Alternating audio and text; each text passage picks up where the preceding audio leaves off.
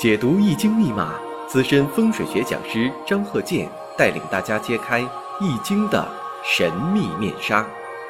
周易新天地，五行解奥秘。请听周易五行。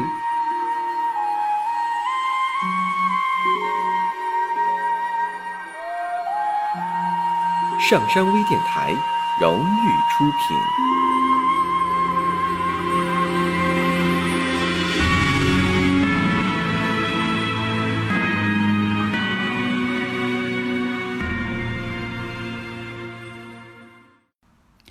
大家好，我是张和建。周易五行啊，我们前两堂啊讲夫妻呀，这个双方这个生日五行对照着看，这样你就看出来，哎，一家人呢，有些事情啊同步。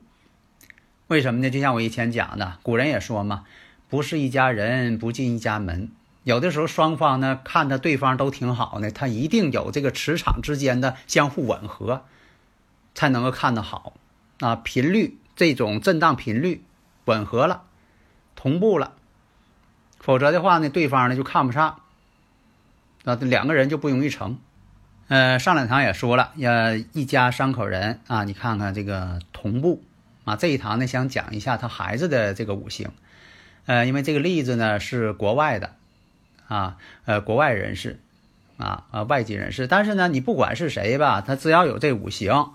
啊，它一定有这个一些规律存在，所以以前我也讲了，我说呢，这个五行啊，一定是按照当地时间、当地出生时间，啊，你不要就说的非得换算成北京时间，啊，我是主张这个真太阳时。啥叫真太阳时啊？就是你所处地区当时真正的天文时间，啊，因为呢。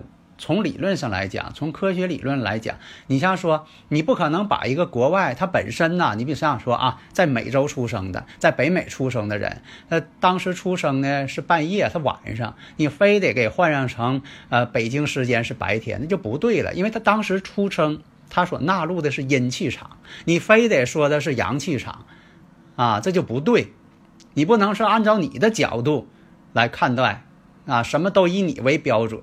那本身也不科学，而且呢，就说我我讲这个早子时、夜子时，它也有科学的根据。为什么呢？只有说你到这个啊子时，真正半夜十二点的时候啊，这个时候啊看地球的另一侧，那时候那个太阳啊，相对来讲它开始往上升了。只有到午夜十二点的时候往上升，那么呢，在白天的时候，到中午十二点那会儿时候，它也同理，这太阳呢就开始往下走了，往西偏斜了，往下走了。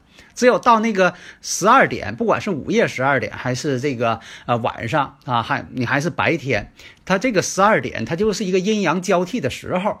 从天文学上讲，它就是这种时候。因为为什么说的古人对这个子时这十二点不好区分呢？啊，最后干脆吧，就是到了这个午夜十一点就叫子时。为什么这么分呢？因为在白天，咱中国呀，就是在古代啊，外国也是一样，他是看的时候叫日晷，以前叫圭表，那就看日晷。这日晷什么呢？只有白天能看，就说搁那个呃罗盘上，上面立个针，立个指针儿，垂直的，太阳一照，这个针儿啊，这个针儿的影就开始动了哈，跟太阳动。它只有到这个十二点的时候，中午午时的时候，那针儿呢，哎，就开始往下边偏斜了。白天呢还好办，那晚上它没有太阳了，这针儿呢就没影了，没有影了，这子时就不好定了。所以说呢，以前讲啊，这个子时啊不好判断，就在这儿。但现在我们有这个现代科技了，你说有这么好的这个呃科技产品，你不用，你还抱着以前的那种态度，那你说那样的话？总是不能前进呢，总是落后啊，那这个五行学还怎么去发扬光大呀？停滞不前了，最后倒退了。所以在这里呀，你看我是这个苦口婆心的在这里讲，我就想就教会大家。所以说呢，咱说一下啊，这个孩子这个五行吧，丁卯、辛亥、壬申、辛丑啊，大家一下又反应过来了，就是壬申啊，十个大白日。对，因为什么呢？有这个十个大拜日吧，真就是这种情况啊！这个实践证明真是这样。你像这个，我见过呃，这个是啊，我是比较熟悉这么人吧。你像说他这个五行当中呢，真就有这个甲辰日，就这个人呢，就是说的本身来讲呢，也挺能干，啊，也但是呢，有是你像说这个，呃，又是喝酒啊，又是这方面啊，倒是挺享受生活，但是不至于说他乱花，呃，不至于说他乱花钱啊，哎，后来呢，到这个中晚年的时候，他突然间呢得了一个病，啊，腹部疾病，这个病呢就说的挺危险。最后造就什么呢？他这人呢，本来身体挺好，但是呢，啥也不能干了，天天得有人伺候他，啊，天天得花钱。一个是失去劳动能力了，另一个什么呢？一个是这个治病，他这个病呢，必须得药物啊，很贵的药物来维持。实际情况呢，真就是变成十恶大半日了，啊，这个家呢都是呃支撑不了了，啊，这个一一个是年龄大了。呃，这个媳妇年龄当然她也大了，也照顾不了她。关键是每日的开销啊，这个天文数字，哎，所以说这个事儿吧，你看他真就变成这个十个大白日了。其实他不是说他本身的愿望，人呢还是很简朴的，啊，就不是说他这人他故意败火。所以说上一堂讲嘛，你看老怕地旺，少怕衰，中年最怕死绝胎。为什么老怕地旺呢？你要是老年了、晚年了，你走的运还是地旺运，这就不好了。为什么呢？违反自然规律，少怕衰啊！因为这少年呢本身是生命力旺盛的时候，结果行的是衰运，他也违反了自然规律。你说这个是这个十恶大败日啊，老百姓讲话就是败家的日子啊。出生这个人呢，就说这个人这么败家呢啊，他有的是故意败家，他不懂事儿啊，还有的什么呢？不想败家，但他的客观条件他碰上了。所以在分析这个孩子这个五行来说呢，咱们先呃加进一个这个啊啊生日五行，这个是一个真实的一个呃新闻报道当中吧。你像说这个甲戌戊辰甲戌，那这个大家一看这个两戌冲辰呢，哎，这个是怎么回事啊？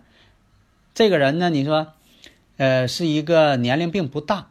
那跟他这个同学呢，这同学呢是这个有这个被校园暴力了，其实跟他没关系，但啥呢？他暗中去，呃，告诉家长怎么怎么回事，怎么怎么回事哎，后来才发现啊，他想要这个学生家长的钱财，啊，他竟使这些这个鬼点子。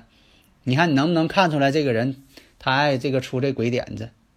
啊，所以说你看呢，这就是五行当中我以前讲过嘛，两虚冲辰，那这种情况，哎，什什么时候，呃，他想这个事儿的呢？年龄并不大，啊，你想想啊，二零一八年，二零一八年的时候，正好呢，他这个行财年，呃，他就考虑怎么要跟人家长啊，怎么能把钱弄出来，想了一些这个诡计。所以平时啊，还有很多朋友啊问这个选房重要不重要？这选房当然重要了。很多人没有认识上去，就认什么呢？随便选个房子，然后呢，再找你啊，这个张鹤健教授到现场啊，或者是呃用这个啊卫星户型图啊进行布局，啊，就进行第二步了。其实这个选房就如就犹如什么呢？你做菜选料。你这个大厨师都找来了，要给你做好菜，但是呢，你说的料呢，不用大厨师选，我自己选，什么便宜我选什么啊，他看什么好就选什么，结果选这材料呢，根本做不了那种菜。你说硬做倒也行，它味道不对。那所以说呢，这个选料很重要，就像说的你谈恋爱选对象似的，选这个朋友似的。你说我不选朋友，婚后咱们再磨合，那不就晚了一大步了吗？所以说，第一步呢是这个选房啊，五行选房。如果房子没选好，就像说你选了一块这个朽木，你再找好的雕刻师，他也雕不出来好东西了。朽木不可雕也，你要硬要雕呢也行啊。这个手艺好的大师呢，可能能给你雕出来，但是呢，那得费一番功夫，因为它是这个朽木，你得费一番功夫。那有的朋友又问了，那这个文昌文昌位是不是都在呃东北方或者都在东南方？错，如果要那么分析的话，那这个呃房屋啊五行学太简单了随便定个位置，告诉你这这个就是呃代表文昌位，再做那个角，太模式化了吧？我们看呢，所以说你看这个，咱在讲这个丁卯、辛亥、壬申、辛丑，这五行来讲呢，印星呢比较强旺，财星呢比较薄弱，所以从这方面来讲呢，跟母亲的缘分会好一些。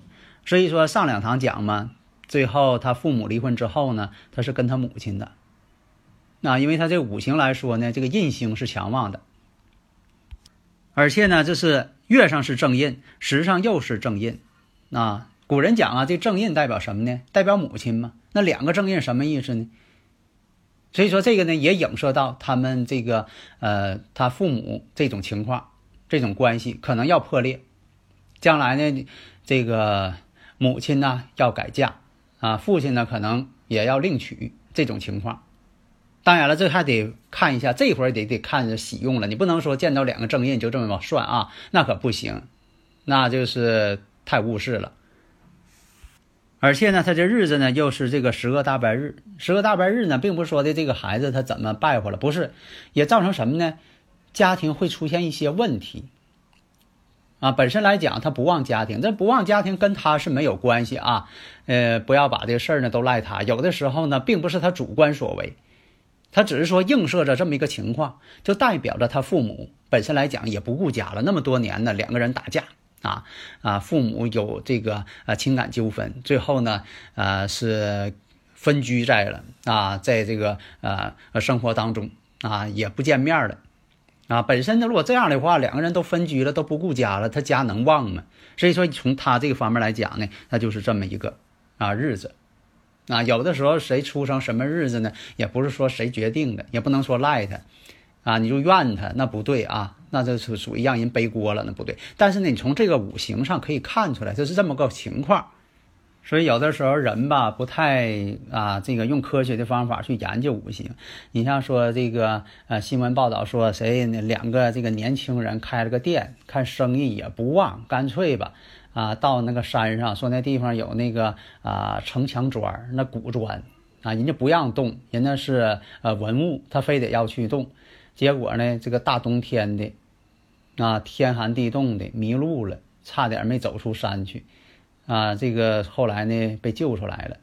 啊，所以说的用这个是，啊有些时候吧，你不能太迷信。你看这么做啊，这个多失败，为了一块砖，你说跑那么老远。啊，这也不知道是谁出的主意，啊，违反科学，给自己造成了生命危险还有的朋友问呢，说的这个大门对卫生间，或者啥呢？自己孩子那个门，啊，对着卫生间，虽然没有正对，稍微错开点，这本身来讲也不太好。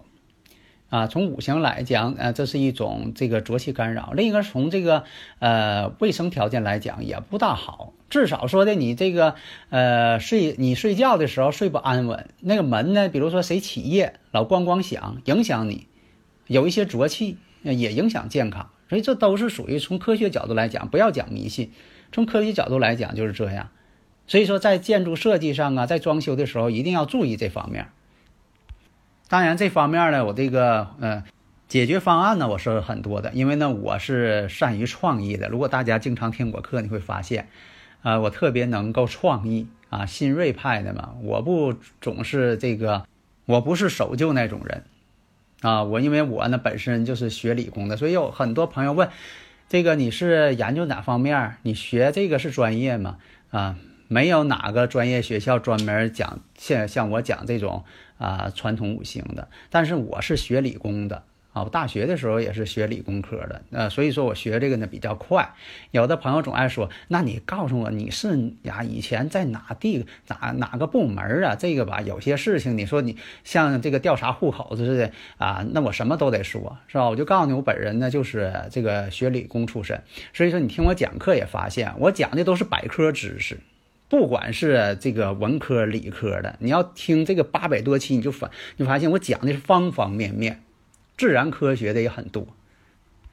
你像这个呃五行，虽然说的我讲这几个呢，有的是没有时辰的，因为这个有些呃新闻上的东西不可能跟你说上时辰的啊。你像这个己巳、壬申、丁未啊，阴差阳错日啊，食神克官星，所以这个人呢又很大胆。啊，不让他做的这个事情，他非得那么做。啊，所以说呢，有的时候吧，像这个呃，食神见官星啊，食神见七煞呀，啊，伤官见官呐，等等啊，这人吧，有的时候爱冒险，啊，总是怀着侥幸心理，有这种情况。你看，这都是从五行当中反映出来。所以五行呢，决定性格，啊，这个是科学的。就是说，你这个人呢，他在一个这个时间点出生的时候，他就有这个特性。我经常讲嘛，我说你这个摘苹果呀，是以前那个采药啊。为啥说的有经验的人会分时辰去采呢？你看这个药，它必须得早晨去采，带露珠的时候，这个药性呢有一种特性。如果到中午你再采了，这这个药性呢它又没了。所以说这个呢也是很重要啊。你说摘苹果，同一个苹果，你说这个苹果看着它长大的，同一个苹果，为什么说的？你像说，我提前两天摘，跟这个落地果过了过了好长时间摘，为什么味道不一样呢？都是这个果，这就是什么呢？时间不同，它变化了吗？这就是以变化的观点来看待运动的观点。万事万物都在运动，没有绝对静止。好的，谢谢大家。登录微信搜索“上山之声”或 SS Radio，关注上山微电台，让我们一路同行。